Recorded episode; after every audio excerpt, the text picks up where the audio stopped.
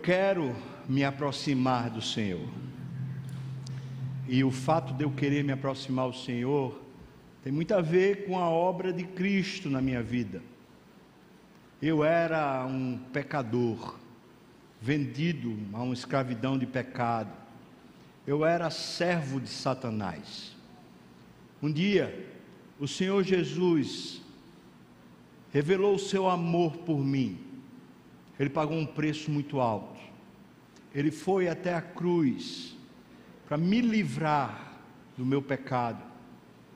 Ele foi me tirar das garras do diabo para me fazer agora uma nova criatura. Esse grande privilégio me foi dado agora. Eu agora sou limpo pelo sangue de Jesus, purificado pela obra de Cristo. E agora eu tenho um livre acesso a Deus. Eu posso me aproximar. Mas existe uma diferença entre eu posso me aproximar e eu quero me aproximar. O que eu disse foi eu quero me aproximar. Não foi eu posso. O texto de Hebreus parece que todo ele está formado dentro dessa ideia. Toda a obra de Cristo, ela é capacitadora para você ter uma relação íntima com Deus. Mas depois que o texto nos descreve isso, ele diz: entremos, pois, com ousadia, pelo novo e vivo caminho, pelo véu que ele nos consagrou.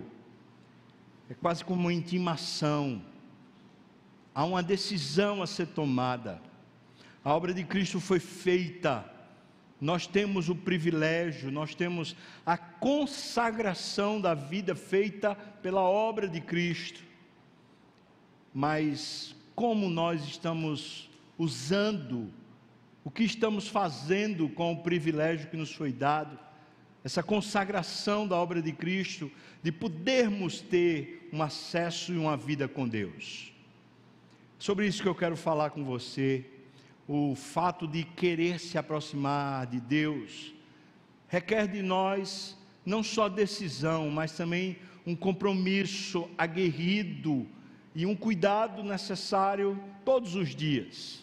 E para isso, eu quero chamar você para a gente entrar na história daquele homem chamado Sansão, um juiz do Velho Testamento, um homem que desde o ventre foi ungido por Deus, consagrado por Deus para Deus, um homem com uma força descomunal, tinha tanta força que ele foi capaz de arrancar com, só com suas mãos as portas de uma cidade, com os grilhões, com os ferrolhos e com as dobradiças presas na parede.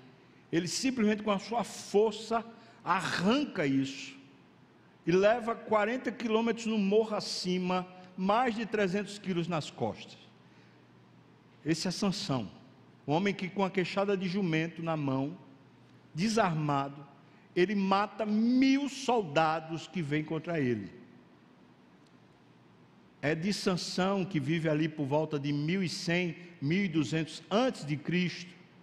É de Sansão provavelmente que vem a mitologia grega a respeito de Hércules esse homem que tinha essa força sobrenatural vinda dos deuses. Vamos ler a Bíblia. A Bíblia, por favor, abra em Juízes capítulo 13, versículo 7 apenas, o anúncio que a mãe de Sansão recebeu do anjo do Senhor a respeito dessa criança que nasceria. Veja quando essa mãe está contando a história ao seu marido, veja o que ela diz, versículo 7, apenas o versículo 7, e nós vamos hoje conversar sobre a história de Sansão. Diz assim a palavra do Senhor. Porém, me disse, a mulher está contando a história, falando que o anjo disse a ela: Eis que tu conceberás e darás à luz um filho. Agora, pois, não bebas vinho, nem bebida forte, nem coisa imunda, porque o menino será nazireu, consagrado a Deus, desde o ventre materno até o dia da sua morte. Amém. Vamos orar. Deus, dá-nos, a mim especialmente, inteligência agora para compreender bem e explicar bem a tua palavra. Mas, Senhor, aplica isso de uma forma tão forte que o nosso coração seja tocado e a gente se fique sensível a Ti, Deus. Eu te peço isso no nome de Jesus. Amém e amém. Deus disse à mãe de Sansão que aquela criança seria um nazireu e explica, consagrado a Deus, desde o ventre até ao dia da sua morte. Consagrado, essa expressão. Ou seja, é uma pessoa que foi retirada do uso comum e foi destinada a um uso santo, um uso exclusivo nas mãos de Deus. Nazireado é um, um voto que no Velho Testamento vinha até mesmo antes da lei mosaica, um hábito que os judeus tinham, os hebreus tinham, de se consagrar a Deus voluntariamente. Nazireado, quando foi finalmente esclarecido à luz da lei, ele se compõe basicamente de três coisas, conforme consta o que a gente encontra em Números capítulo 6, do versículos 1 ao 8. O texto diz para nós as três coisas que compõem o nazireado. Ele diz: O Senhor disse a Moisés: Diga o seguinte aos israelitas: se um homem ou uma mulher fizer um voto especial, um voto de separação para o Senhor como nazireu, terá que se abster, veja só, se abster de vinho e de outras bebidas fermentadas. Falando aqui de bebida alcoólica. E não poderá beber vinagre feito de vinho ou de outra bebida fermentada. Não poderá beber suco de uva e nem comer uvas, nem passas Enquanto ele for nazireu, ele não poderá comer nada que venha da videira, e nem mesmo as sementes ou as cascas. Veja só, irmãos, o cuidado que tinha que ter envolvia a alimentação e o que beber. Naquele tempo, a videira tinha um papel quase que proeminente dentro da alimentação. Era normalmente usada a passa e o suco da uva para você fazer um bolo ou fazer um pão mais gostoso, doce. Mas fora isso, a bebida do vinho era o principal elemento para as festas, mas também para o uso domiciliar. Por quê? Porque havia duas técnicas para poder você tornar a, a água potável. Uma era ferver a água o que gastava muita lenha e muito tempo.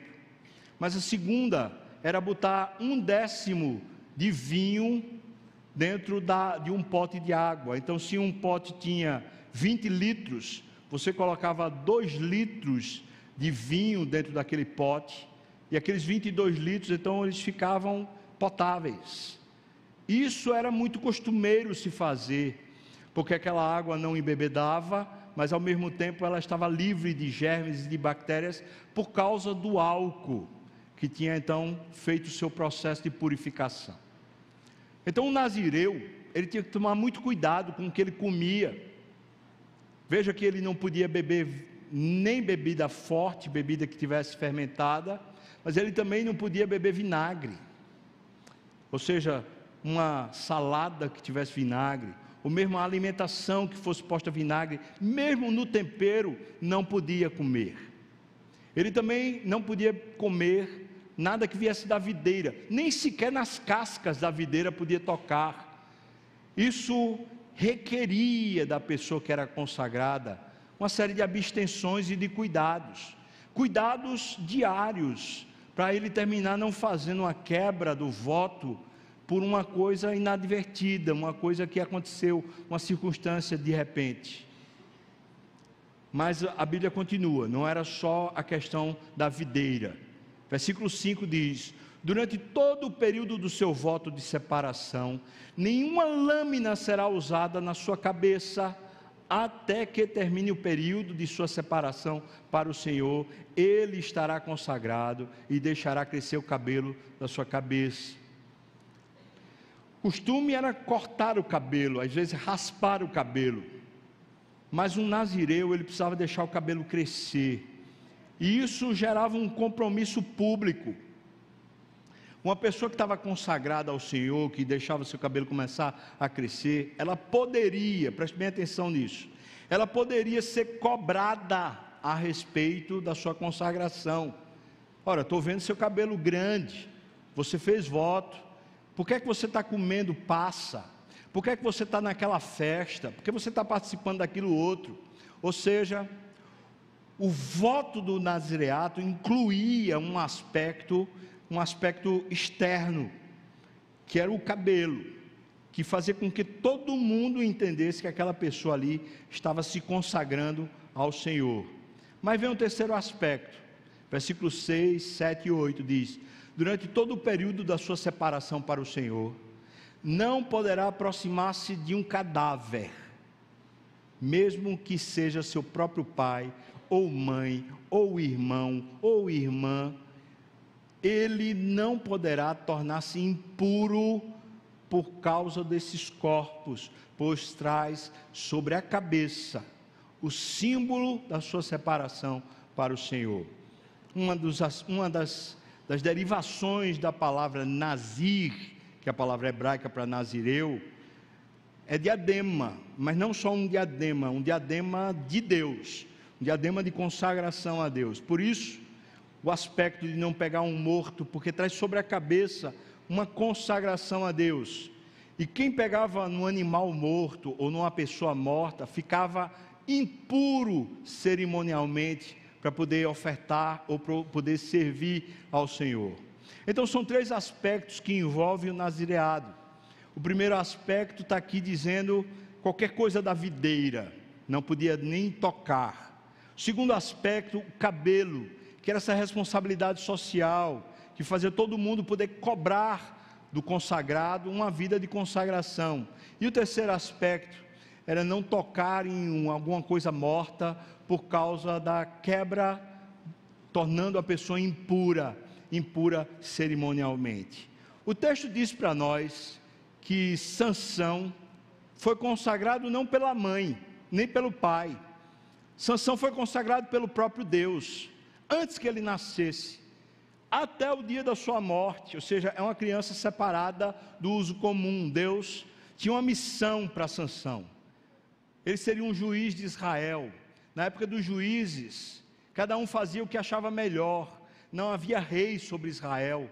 O resultado, muitas vezes o povo se pervertia e começava a ser subjugado pelos povos vizinhos. Então Deus suscitava alguém que tivesse de Deus a competência para libertar o povo. Essa era a missão que Deus já tinha na sua cabeça, no seu coração, para Sansão, antes que ele nascesse. E por isso ele já foi consagrado por Deus antes do seu nascimento. Porque o nosso Deus é um Deus de promessa. E é um Deus que planeja a nossa vida antes que a gente nasça. Se você é salvo, saiba que a sua eleição veio antes de você nascer, antes de você sequer ser imaginado pelo seu pai e sua mãe. Deus pensou em você, amou você, escolheu você para você ser dele, propriedade exclusiva dele, a semelhança do que acontecia com Sansão. Mas o fato de Sansão ser um nazireu não quer dizer que ele aproveitou a bênção que ele tinha sobre si. Muita gente quer destacar o fato de Sansão ser muito forte, como se isso fosse a grande coisa na vida de Sansão. Mas na verdade, a grande coisa na vida de Sansão era o nazireado, que simbolizava toda a relação íntima que ele tinha com Deus. E era dali que vinha a força. Deus o tinha para, através da força física dele, ele ser um agente de libertação para todo o povo. Mas Sansão se perdeu. Eu quero ver com você que os votos do nazireado, os aspectos do voto do, do nazireado, Sansão foi quebrando um a um, paulatinamente, abrindo mão da consagração a Deus e se mundanizando, perdendo esse vínculo com o próprio Deus. O primeiro aspecto é o da vinha. E veja como ele rompe com isso. Juízes 14, versículo de 1 a 5, nos conta a seguinte história. Desceu Sansão a Tímina. Tímina é uma cidade dos filisteus.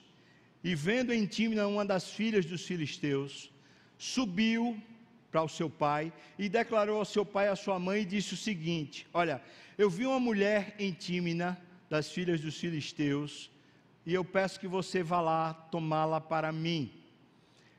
Isso aqui, é claro, é muito da cultura da época. Era o pai do moço quem precisava entrar em acordo com o pai da moça para que o moço e a moça pudessem se casar. Então Sansão aqui é um moço, viu aquela moça, chegou para o seu pai e falou: Agora eu peço que você vá lá fazer o acordo com o pai da moça para que eu me case com ela. É isso que está acontecendo. Versículo 3: Porém, veja só, veja a advertência. Porém, seu pai e a sua mãe lhe disseram: Não há porventura entre as filhas de teus irmãos e entre todo o meu povo mulher para que vás tomar a esposa dos filisteus, daqueles incircuncisos? E aí disse Sansão a seu pai: Toma-me esta porque só desta eu me agrado. Ele queria, porque queria aquela moça. E aí a Bíblia vai explicar para nós o seguinte, versículo 4: Mas o seu pai e a sua mãe não sabiam que isto vinha do Senhor. Eu quero destacar isso aqui, porque às vezes a pessoa se perde aqui. Não vinha do Senhor Sansão se casar com aquela moça mas vinha do plano de Deus que Sansão fosse o libertador de Israel contra os filisteus. E esse casamento será usado por Deus para suscitar uma guerra onde Sansão vai matar mil soldados filisteus. E Israel vai passar a ser respeitado por causa dessa batalha que Sansão travou sozinho contra mil soldados. Então, era projeto de Deus que Sansão fosse libertador de Israel. E como Sansão não era um homem dedicado a Deus, mesmo consagrado, não era dedicado a Deus, então Deus está usando outros meios para que Sansão faça o projeto que Deus queria que ele fizesse. Dito isso, versículo 4 diz: Mas o seu pai e sua mãe não sabia que isto vinha do Senhor, pois este procurava ocasião contra os filisteus. Deus procurava ocasião contra os filisteus, porquanto naquele tempo os filisteus dominavam sobre Israel. Versículo 5: Desceu, pois, com seu pai e sua mãe a Tímina. Chegando às vinhas de Tímina, percebam onde é que ele está? Nas vinhas. Eis que um leão novo, bramando, lhe saiu ao encontro. Depois, um pouquinho mais adiante, versículos 10 e 11, diz: Descendo, pois, seu pai à casa daquela mulher, fez Sansão ali um banquete, porque assim o costumavam fazer os moços. Vejam, os filisteus costumavam fazer o banquete. Esse banquete era no lugar onde tinha uma vinha. O que, é que você acha que era servido no banquete? O que, é que você acha que tinha lá? Fora o vinho. Você acha que as comidas, as guloseimas, tinha ou não tinha o fruto da videira? Você acha que a ornamentação tinha ou não tinha as folhas da videira? Esse homem foi para um lugar que ele não podia ir. Não era só a terra dos filisteus, fazia parte do voto de consagração. E ele está quebrando o primeiro aspecto do voto. O versículo 11 diz: Sucedeu que, como o vissem, convidaram 30 companheiros para estarem com ele a festa aconteceu nos moldes do mundo, nos moldes dos filisteus, aquela celebração onde havia bebida e comida e excessos de todo tipo, a semelhança das festas no mundo. Isso me alerta que uma das coisas que normalmente mexe com a nossa consagração, que revela um pouco do nível de consagração que temos, é, os tipos de festas que nós celebramos. Um crente faz a sua festa celebrando a presença de Deus e buscando a Deus. O ímpio faz a sua festa celebrando a carne e os desejos das pessoas ao redor. Um homem crente, ele evita fazer uma festa onde a devassidão ou o sistema do mundo esteja presente ali. Ele quebra o segundo aspecto da sua consagração. Qual é o segundo aspecto? Tocar o morto.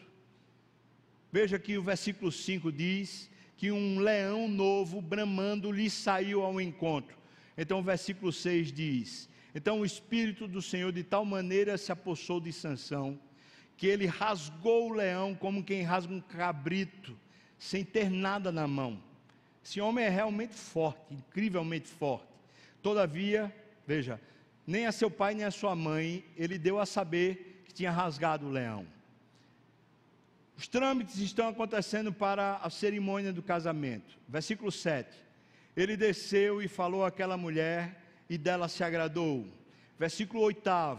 E depois de alguns dias, voltou ele para a tomar como esposa, e, apartando-se do caminho, lá onde estavam as vinhas, para ver o corpo do leão morto, eis que no leão havia um enxame de abelhas com mel. O corpo do leão está morto, obviamente, e há um enxame de abelhas com mel. Versículo 9: Tomou o favo nas mãos e se foi andando e comendo do favo. E chegando a seu pai e sua mãe, deu-lhes do mel e comeram. Agora veja, preste atenção, uma Bíblia coloca para a gente. Porém, não deixou nem o pai nem a mãe saber que era do corpo do leão que ele tinha tirado aquele mel. Ora, por que Sansão não quis que o pai e a mãe soubessem? Porque Sansão sabia que ele estava quebrando o segundo aspecto do voto do nazireado. Ele tinha pego, tinha tocado num corpo de um morto, mesmo que o leão seja esse animal. Sansão está evidenciando, fazer muito pouco caso do privilégio que ele tem. Deus deu para esse homem muito mais do que força física e compleição física. Deus deu para esse homem o privilégio de ser amigo de Deus e de ser servo de Deus. A semelhança do que Esaú fez, esse homem parece desdenhar e desprezar o privilégio de Deus. Esaú trocou a sua primogenitura por um prato de lentilha. Agora, Sansão troca o seu poder espiritual, a sua relação com Deus por prazeres transitórios do pecado. Ele troca a sua vida com Deus, a sua consagração a Deus, pelos prazeres daqui da terra. Veja, primeiro caso, a vinha. O segundo caso, o mel. O corpo do leão. Mas chegamos no terceiro aspecto. O terceiro aspecto era não passe navalha na sua cabeça, não corte o cabelo. Pouco mais adiante, Juízes capítulo 16, versículos 16 a 22 nos conta, 19 a 22 nos conta o seguinte: Então Dalila fez subir, fez dormir Sansão nos joelhos dela, e tendo chamado um homem, mandou rapar-lhe as sete tranças da cabeça, passou ela a subjugá-lo e retirou-se dele a sua força. E disse ela: Os filisteus vêm sobre ti, Sansão e ele, tendo despertado do seu sono, disse consigo mesmo: Sairei ainda esta vez como dantes, e me livrarei, porque ele não sabia ainda que o Senhor já tinha se retirado dele. Então os filisteus pegaram ele, lhe vazaram os olhos e fizeram ele descer até Gaza, amarrando-o com duas cadeias de bronze e virava e ele virava um moinho no cárcere. O moinho, irmãos, a pedra de moinho que era virada, para ser movida, normalmente se usava uma junta de bois. Eram dois bois puxando essa pedra para essa pedra poder moer. Agora veja a compleição física desse homem. mesmo depois dele ter perdido a unção dele, ele é ainda tão forte que a força dele equivale a dois bois. Ele carrega sozinho essa pedra de moinho lá no cárcere. Versículo 22 mostra um fio de esperança. E o cabelo da sua cabeça, logo após ser rapado, ele começou a crescer de novo. Sansão fez muito pouco caso do privilégio que ele tinha na mão. Esse homem podia ter tudo em relação à vida com Deus. Mas ele vai se deixando levar. Depois que ele vai para o casamento e faz a festa com seus amigos, no meio da festa ele diz um enigma a respeito do leão. Nesse enigma, a sua esposa começa a, requerer dele qual é o segredo, qual é a resposta do enigma. E, e ele diz: Olha, eu não disse nem para meu pai nem para minha mãe. Você, você acha que eu vou dizer para você? Mas a mulher começa a chorar, começa a fazer caso e faz uma, uma espécie, uma espécie de negociação emocional. Ela diz: Você não me ama, você, você não, não tem como me provar o seu amor, como é que você me esconde isso? E aí, ele entrega o segredo, a mulher diz para os seus, seus filisteus amigos, e aí os filisteus revelam o enigma. Sansão fica tão irado, irmãos, que ele sai para uma cidade vizinha dos filisteus, e ele mata 30 homens para pegar o despojo desses homens, pegar os recursos desse homem, desses homens para pagar sua dívida no enigma, que eram 30 vestes festivais. Ele mata os 30 e sobe. Aquela festa azedou, porque a mulher mostrou que era uma traíra. Ele abandona o lar, ele sai. E o texto diz para nós que quando ele sai, ele vai até Gaza.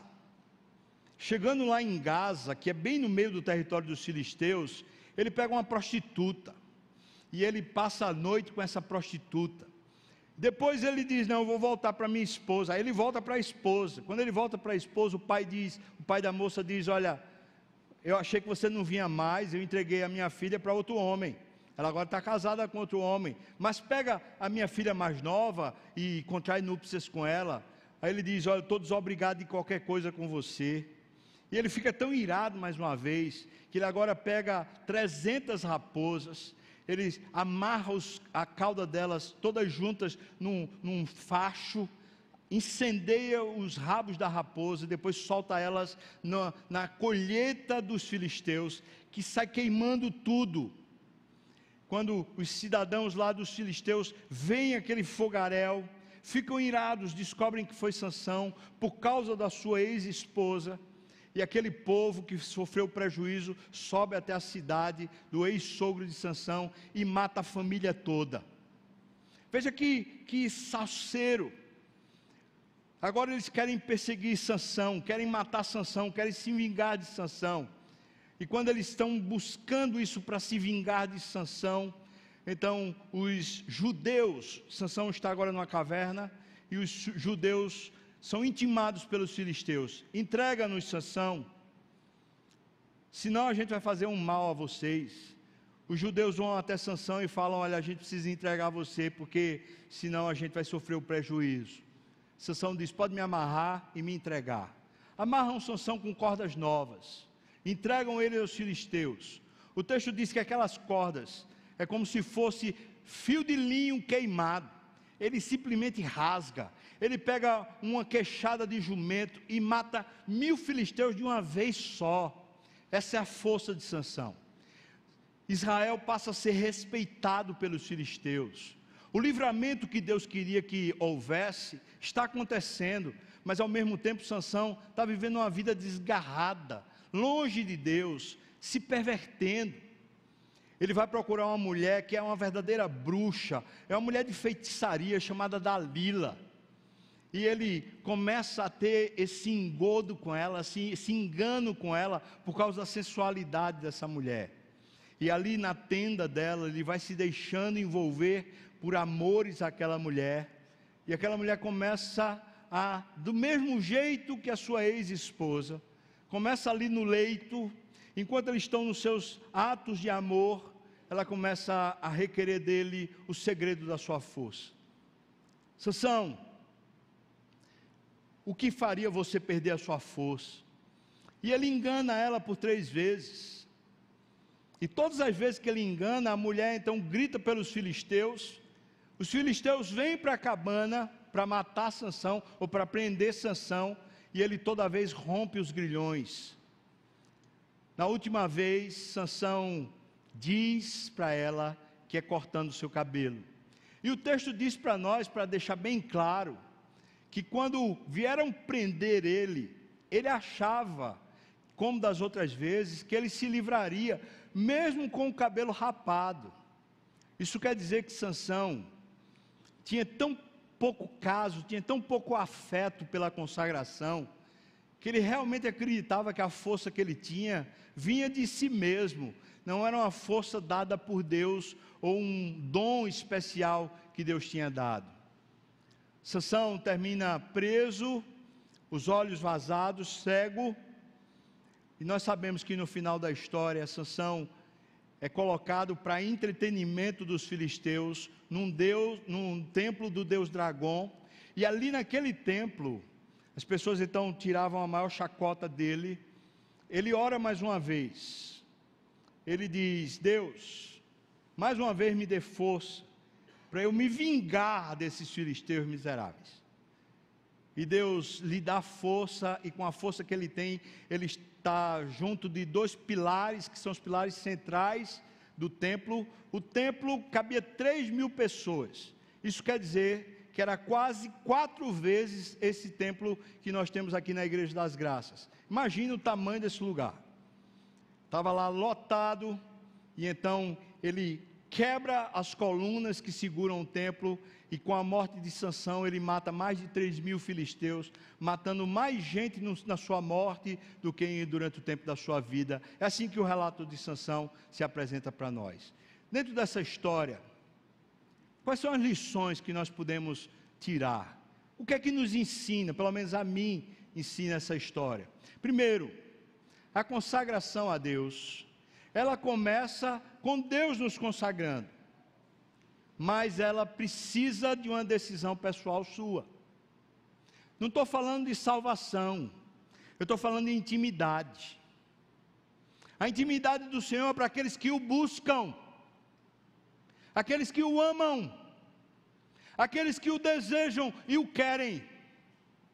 O fato de Deus nos salvar, Ele já está dizendo em letras garrafais, em letras poderosas, ele já está anunciando: Eu amo você e quero você como minha propriedade exclusiva.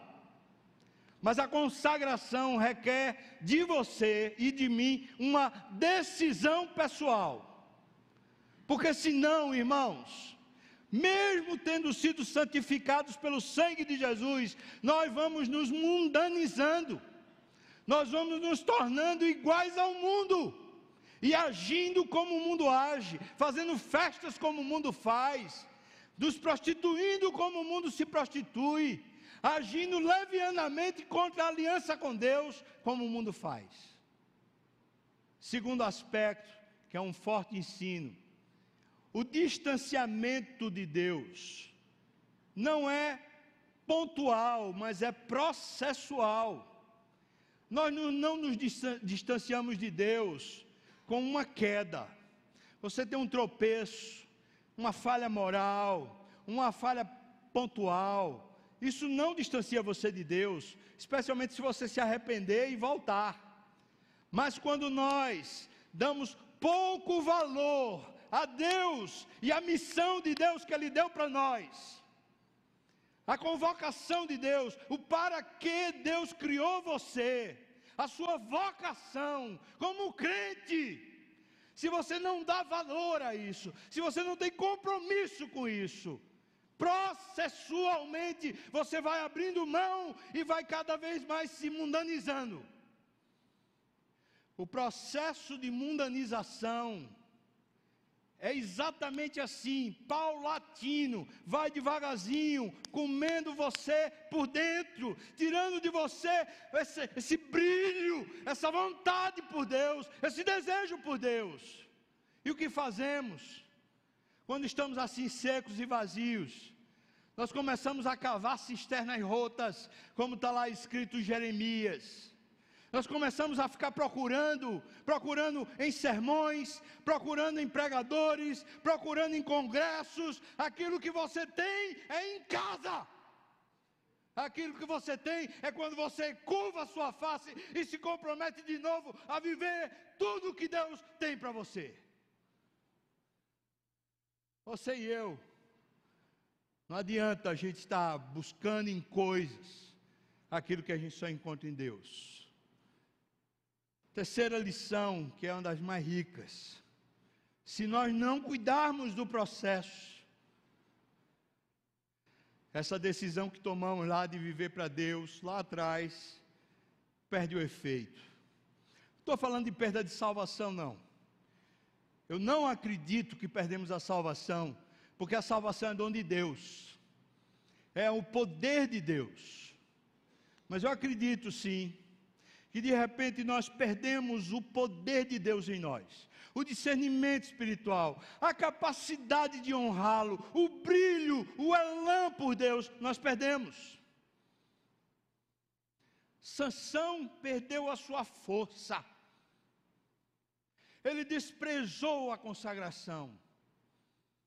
Sansão cumpriu a missão, mas não por vontade própria, simplesmente porque Deus não é um homem para mentir, nem é filho de homem para se arrepender. Aquilo que Deus determinou vai se cumprir. Mas Sansão certamente não foi quem colaborou. No que ele pôde, ele atrapalhou. Se nós não cuidarmos do processo, em algum, em algum tempo atrás nós dissemos: Deus, eu quero viver para ti, eu quero que o Senhor me use, eu quero. A gente se comprometeu, mas quando não cuida do processo, aquela decisão lá, ela perde o seu efeito e naturalmente perde o seu efeito. Sendo assim, se você quer se aproximar de Deus, eu quero sugerir, dar alguns conselhos nesse final, que eu acho que são muito úteis para mim e para você, à luz da história de Sansão, conselhos que são muito úteis para a nossa vida. Primeiro, qual é a motivação para esse processo de consagração? A motivação é o quanto você está apaixonado por Deus. Veja que Sansão, ele se enamora de uma filisteia. E esse parece ser o primeiro ponto que começa a colocá-lo para longe de Deus. Ele se enamora ele começa a desvirtuar o seu amor a Deus por um amor a uma coisa humana, para um amor aqui na terra. Você quer manter sua consagração? O ponto que motiva você a consagração não é obrigação, não é responsabilidade, é o seu amor. Quanto mais você ama a Deus, quanto mais você o deseja de verdade, mais você se consagra. Essa é a legítima motivação. O texto diz para nós, lá em Juízes 14, versículos 1 e 2, que Sansão foi buscar alguma coisa em Tímina. Os pais advertiram ele, falando: rapaz, não tem aqui, não, não é possível, não tem aqui uma moça. E ele diz: não, eu só me agrado lá. Ele se enamorou. Essa é a motivação, irmão, que muitas vezes nos tira da caminhada com Deus. É quando a gente se enamora. A gente se enamora com um curso da faculdade. A gente se enamora com um emprego ou com as possibilidades do dinheiro que a gente está ganhando. A gente se enamora com uma posse, uma propriedade que a gente tem. A gente se enamora com um sistema de vida. A gente se enamora com os filhos que a gente tem. A gente se enamora com tantas coisas que fazem a gente perder o vínculo com Deus e a gente começa a caminhar atrás dessas coisas, como Sansão fez. Cinco P's para a gente tomar cuidado. P's de perigo. Cinco perigos que a gente precisa tomar cuidado se a gente quer uma vida consagrada a Deus.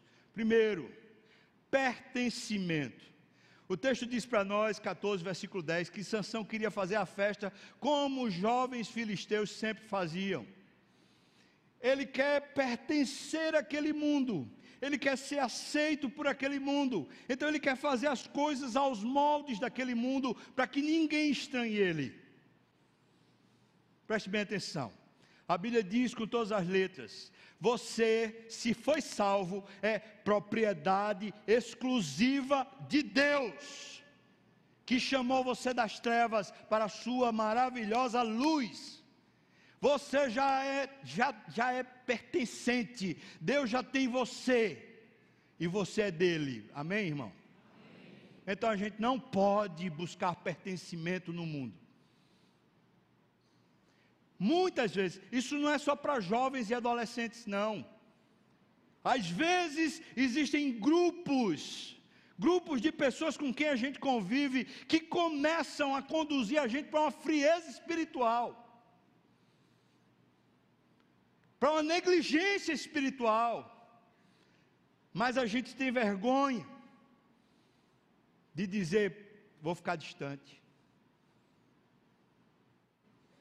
Muitas vezes, grupos de amigos da faculdade, do trabalho, do não sei o quê, com agenda própria, começa paulatinamente a desencaminhar a gente. Mas a gente quer pertencer ao grupo. E a gente vai cedendo, vai cedendo, vai cedendo muitas vezes um namoro, ou às vezes num casamento, está passando por uma crise, e você vai cedendo paulatinamente para pertencer a quem você não pertence. Pertencimento é uma coisa que a gente precisa cuidar do nosso coração. Eu e você precisamos nos afiançar.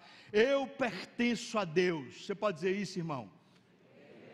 Eu pertenço a Deus eu pertenço. Segundo P, prostituição. Pelo menos duas vezes a gente vê claramente, Juízes 16, versículos 1 a 3, ele pega uma prostituta em Gaza, e depois, Juízes 16, versículos 4 a 21, lá com Dalila. Prostituição. Cuidado com o que você assiste na internet mas vai muito além de internet. Cuidado com as conversas que você tem com o sexo oposto.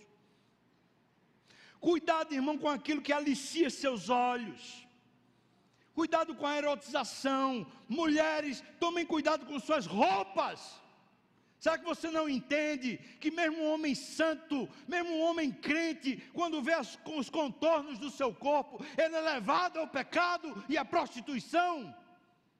Você está defraudando o irmão. Cuidado com suas roupas, decotes indecentes, às vezes calças, às vezes vestidos que são totalmente indecentes.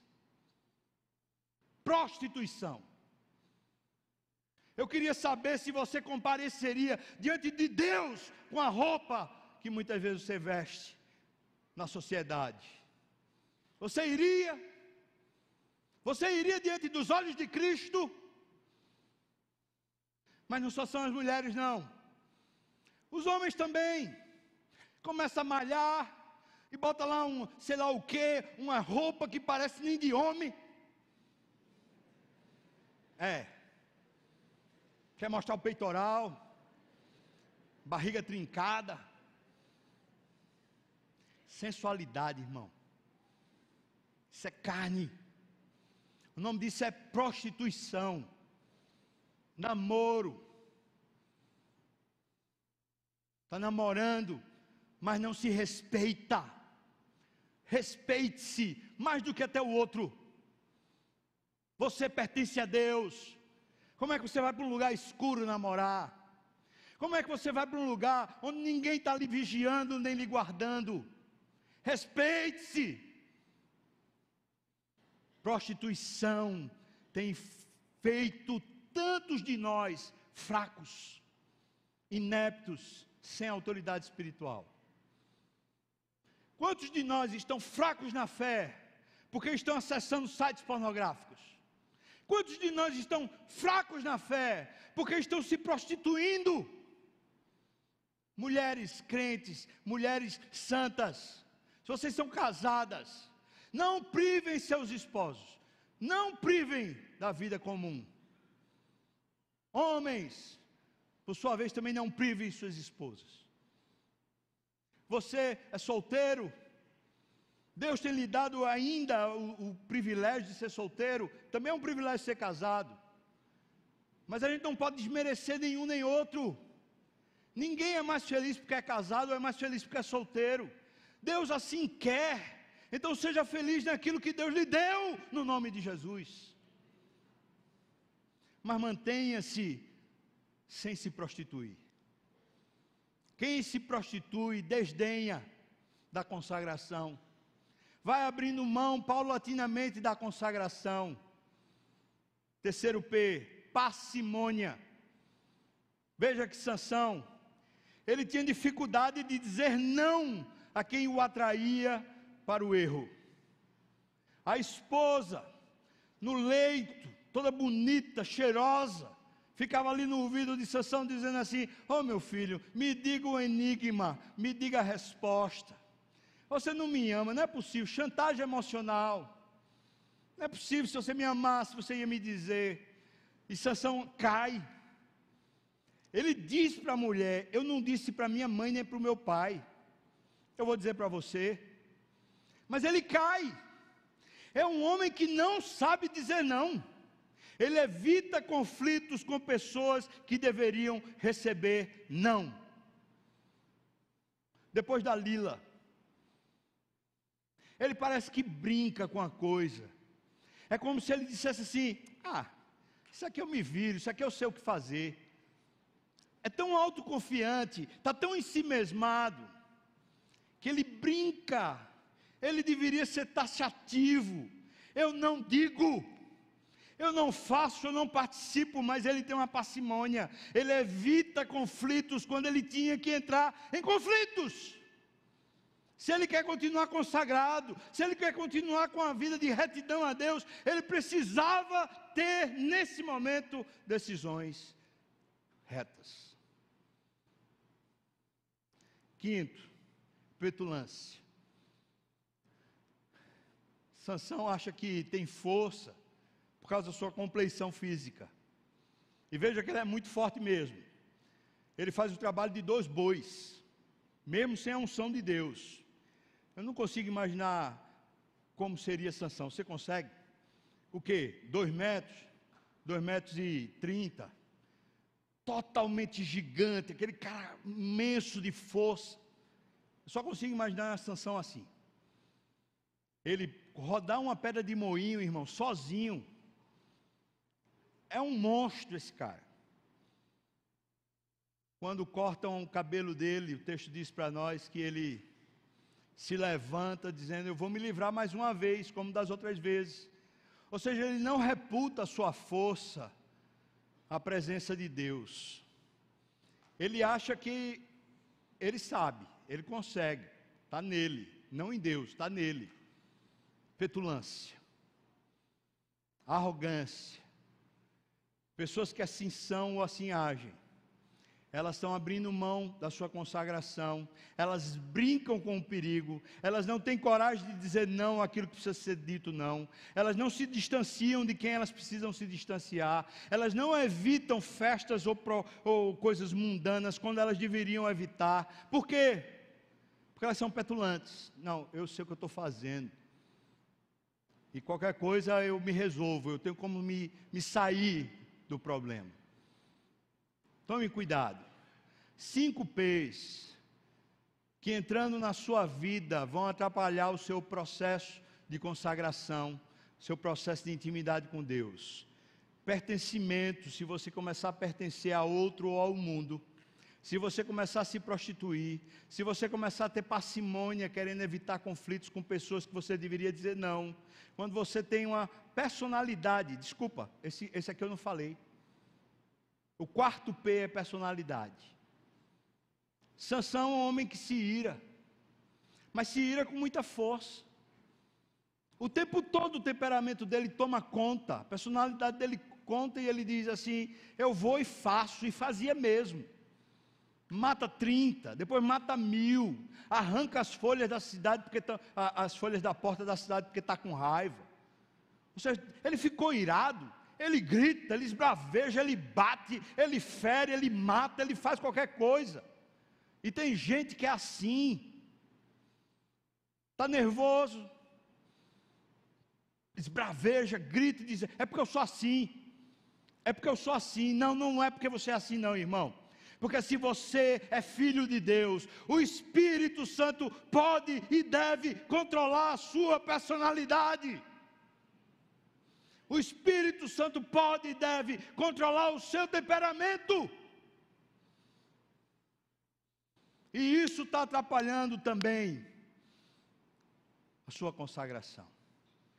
Os cinco P's são esses: pertencimento, prostituição, parcimônia, personalidade e petulância. É isso que eu aprendo na história de Sansão. A história de Sansão me indica. Eu fui salvo, tenho um privilégio. Agora eu pertenço a Deus e eu posso usufruir isso. Mas a consagração a Deus não é uma decisão da minha mãe. A consagração a Deus não é uma decisão da igreja. Consagração a Deus é uma decisão minha. Eu quero me aproximar de Deus.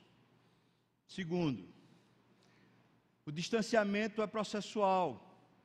Teve tanta gente que durante essa pandemia foi se distanciando, se distanciando e ficou longe de Deus.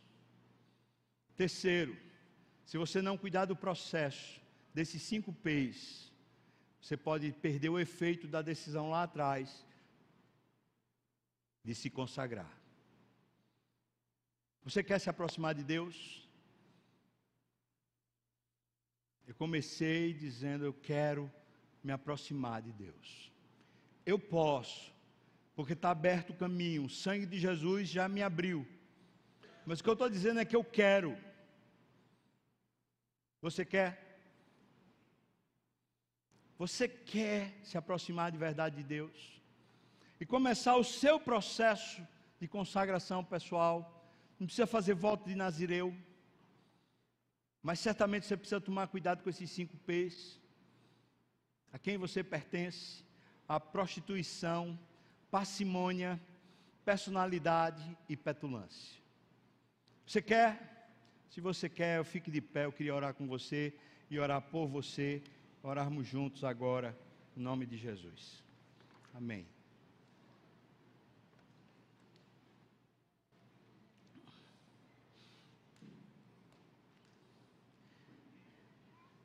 Pai, Ouve nosso coração, Senhor, agora. Tu não és um Deus que estás interessado na aparência, mas o Senhor sabe o nosso coração e está interessado no nosso coração. Vê se há em mim algum caminho mal, Deus. Se tem alguma dessas coisas que está distanciando a minha vida de Ti, eu quero pedir ao Senhor que me dê força, discernimento e capacidade para tomar decisões, para cortar coisas que precisam ser cortadas na minha vida, Deus. Eu quero estar mais próximo de Ti. Eu quero Te amar mais. Eu quero ter o coração aquecido, Senhor. Eu quero cumprir o compromisso do Senhor. Quero cumprir o projeto do Senhor para minha vida. Me ajuda, Senhor, a ser fiel. Tem misericórdia de mim. E essa oração que eu faço, falando de mim, Senhor, eu peço que tu escutes a cada um que tem dito amém, a cada um que também assim quer, que o Senhor veja cada um de nós individualmente e haja conforme a necessidade de cada um de nós, Senhor. Mas não deixa, Senhor Deus, a gente simplesmente ser levado como os demais, se perder como os demais, se distanciar como Sansão. Não deixa, Pai. Toma-nos nas tuas mãos. Eu te peço no nome de Jesus e que a graça do nosso Senhor e Salvador Jesus Cristo, o amor de Deus, o nosso querido e amado Pai, comunhão, consolo, a bênção, poder, o avivamento do Espírito venha sobre nós, o povo do Senhor, não só aqui agora, mas até quando o Senhor voltar e nos tomar para si. Aleluia. Amém. Amém. Deus abençoe muito sua vida, irmão.